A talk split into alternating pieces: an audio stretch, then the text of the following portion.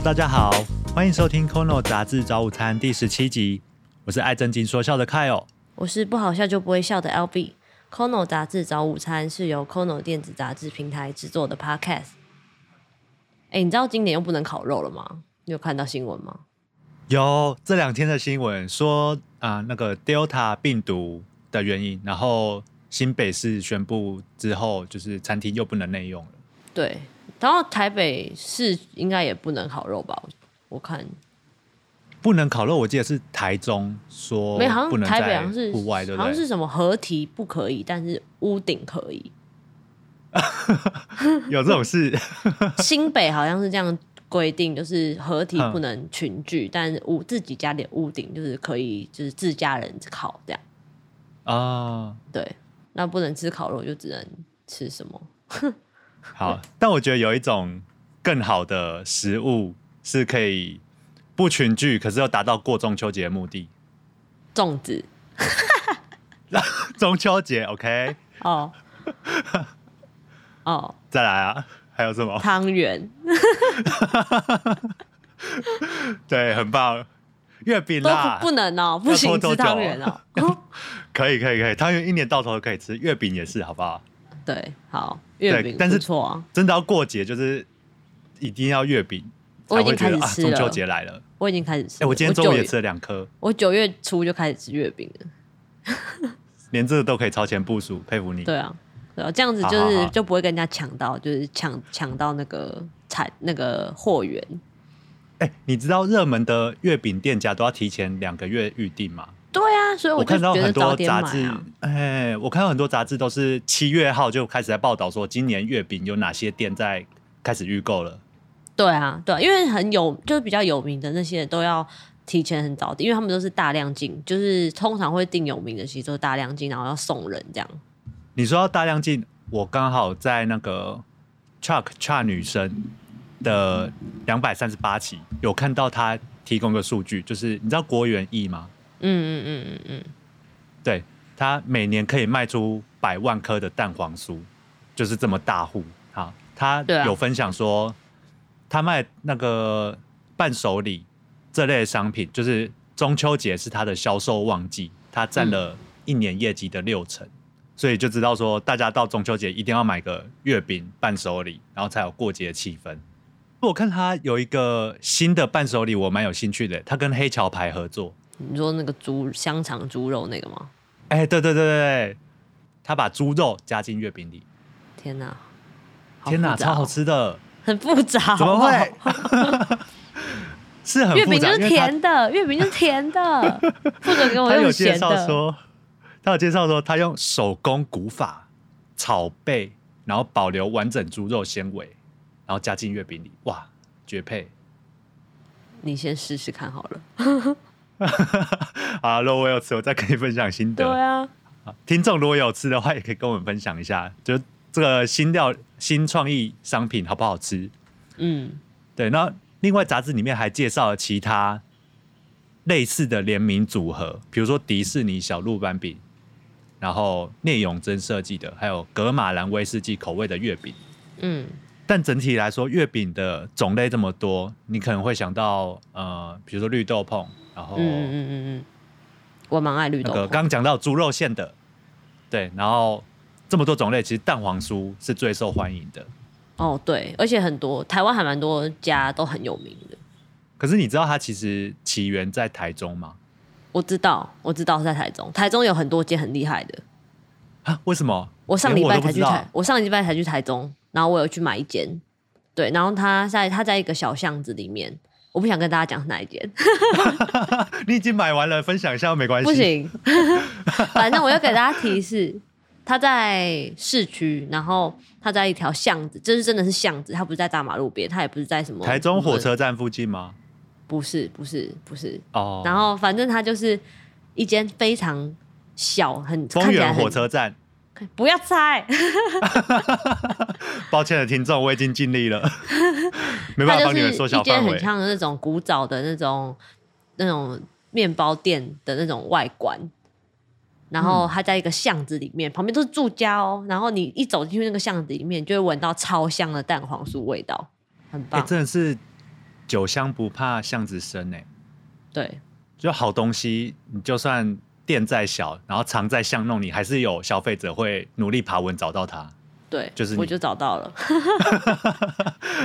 好了，恭喜你买到了。对，大家可以去爬文。那你要给大家一些关键字啊。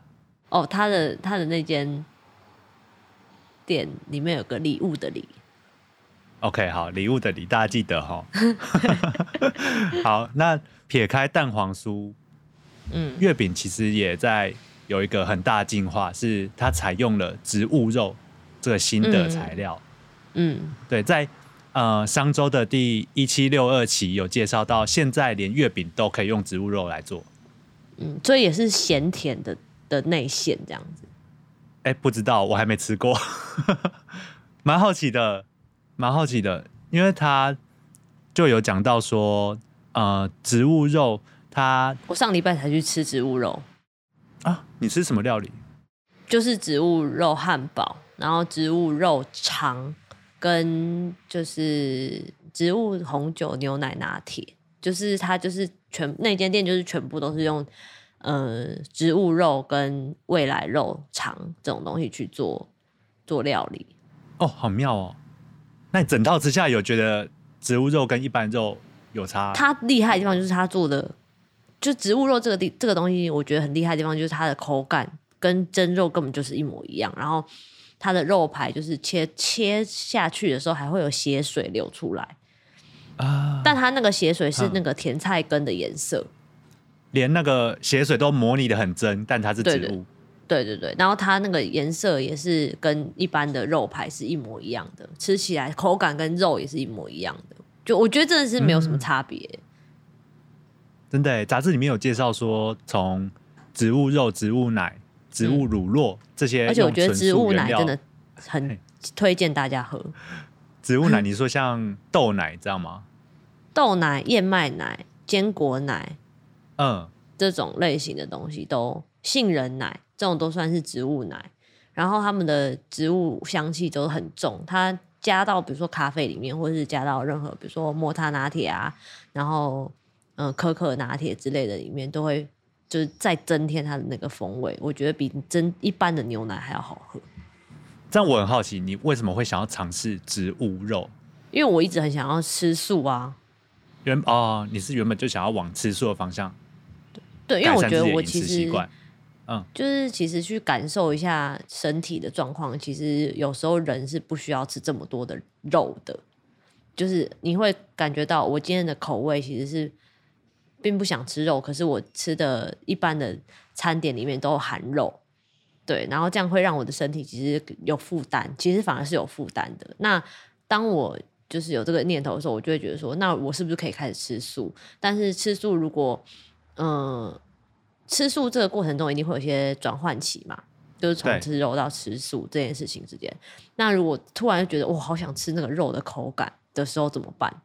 那我就想说，那我就去吃植物肉啊，我就去吃吃看，因为大家既然大家都说它跟一般的肉真的很像，那我是不是可以去吃吃看它，就是是不是跟大家讲的一样这么神奇？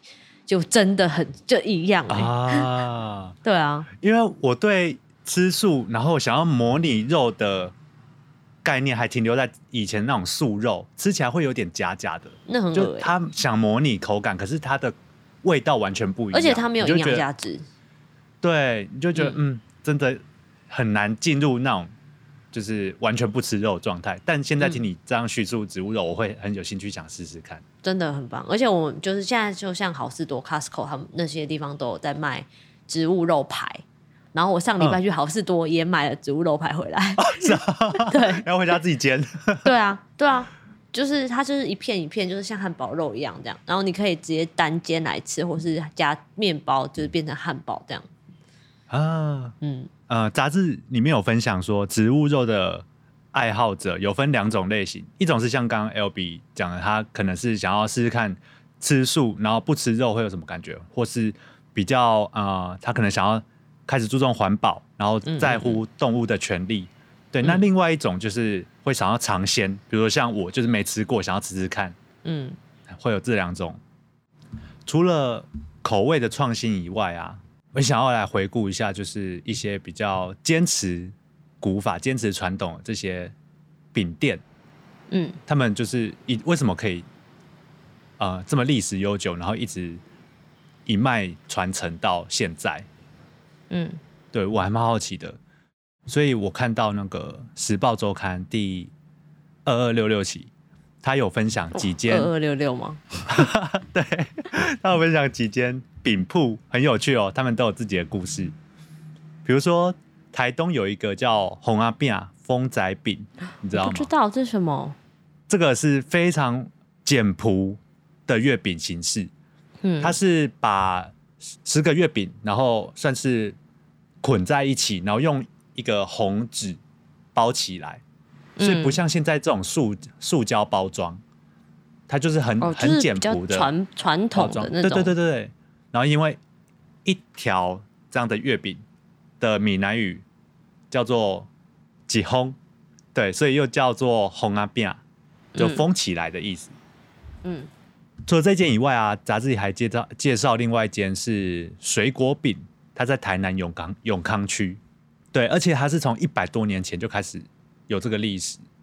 它一开始会有烘干橘皮来当做它的那个柑橘配方，然后到现在老板会用金枣或凤梨自己熬那个酱料，然后包在里面。哦嗯，在台北 Worker 第二九二期有介绍另外一个叫蒜头饼。蒜头饼，哎，对，蒜头吗？对这一间蒜头饼，它创始年份是一九五零年，哇，超早的。嗯这一间是在那个嘉南平原嘉义县那里。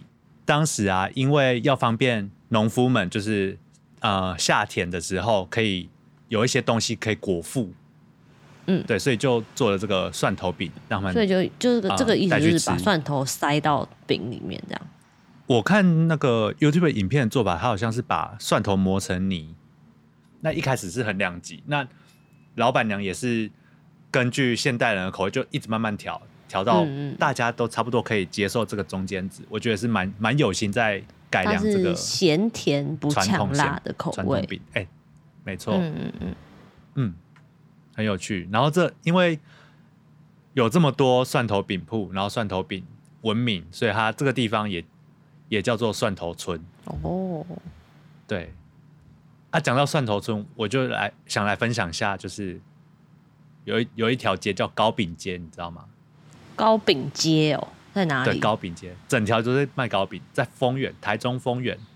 那为什么丰原会叫做糕饼街？而且甚至它、它是台湾的糕饼之乡呢？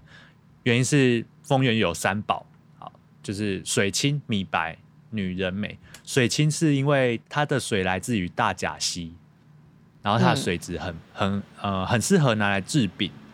哦，对，然后呃，米白是它可以呃在丰原出产的绿豆口感比较绵密，然后香气很浓，嗯。所以做成绿豆碰，再加上刚的那个水质，就是其他地方没有办法跟它拼。嗯。对，那我觉得蛮重要一点是在日治时期的时候啦，日本政府在丰原设置了面粉工厂，嗯，所以他把当地的制饼业推向高峰。哦，都是几乎都是日治时代就是发展出来的耶，就像什么核果子啊什么的啊，啊，面粉工艺是吗？对啊，那说到日本人的和果子很厉害啊，我自己也超喜欢吃的。我也是，我也蛮爱的。嗯，之前去日本就一就是别的点心可以不吃，但一定要找一间厉害的和果子和果子去吃吃看。对，就是那他们，而且他们几乎都是那种什么百年老店那种，哎，对，对然后都做的很精致，这样。对。那在那个乡间小路的九月号有介绍，日本人过中秋吃的和果子叫做玉秋。我看日文是写 ohagi、嗯，对你吃过这个吗？没有哎、没有吃过。嗯，我看它的图片很特别，它不是像我们一般会把红豆馅包在糯米里面，有没有？它是用红豆馅去包住米团。哦，对，所以我看起来超想吃的，因为我还蛮喜欢吃红豆。那如果讲到日本人是吃玉秋、扫墓过中秋，跟他很近的，你很喜欢去的那个地方，他们怎么过中秋的？你说韩国要要吗？你跟干嘛不直接讲韩国啊？对，因为我想看你还有没有其他喜欢的地方。哦，韩国也是蛮特别的，对他们过中秋其实就是像在过我们的清明，就是他们是拿来这这个节日是拿来祭祀祖先跟就是呃团圆的，就是跟我们的清明节很像这样。然后他们就是在这个国这个节庆里里面也被就是是被定为韩国的感恩节，哦，是哦，对就是结合是感恩节跟清，明节是韩国的感恩节这样子。对，然后他们跟我们不一样的地方，还有他们不是吃月饼，他们没有月饼这种东西，他们是吃有一种叫松饼。啊。韩国的中秋叫做秋夕，秋夕，对。韩语嘛，然后对它叫秋手，然后秋手，对秋手，然后呃是中秋节的秋，然后夕阳的夕。对，然后他们是刚刚讲他们是吃松饼，就是就是它是用呃揉成揉揉揉起来的那种米粉团，然后嗯里面塞就是像芝麻呀、黄豆、红豆啊，啊，什么栗子我喜欢这种的，对对对，那种就是很很单纯，就是米跟另外一种就是馅料这样子。哼，然后它是用蒸的，它包好之后就放到蒸笼里面蒸蒸熟，然后在蒸的时候上面会铺上一层松叶、松子的叶、松叶。对，然后松，所以松饼最大的特征就是它会散发出松叶的那个香味。啊。好，那讲完日本跟韩国，最后我们来讨论蛮特别的，就是既不包东西，然后就不是扫墓吃的，又不烤肉，对，不是吃的，然后是用逛灯会、赏花灯这种方式来过中秋节的国家。像我们元宵一样吗？哎，没错，他们把中秋节当元宵在过。是在哪里？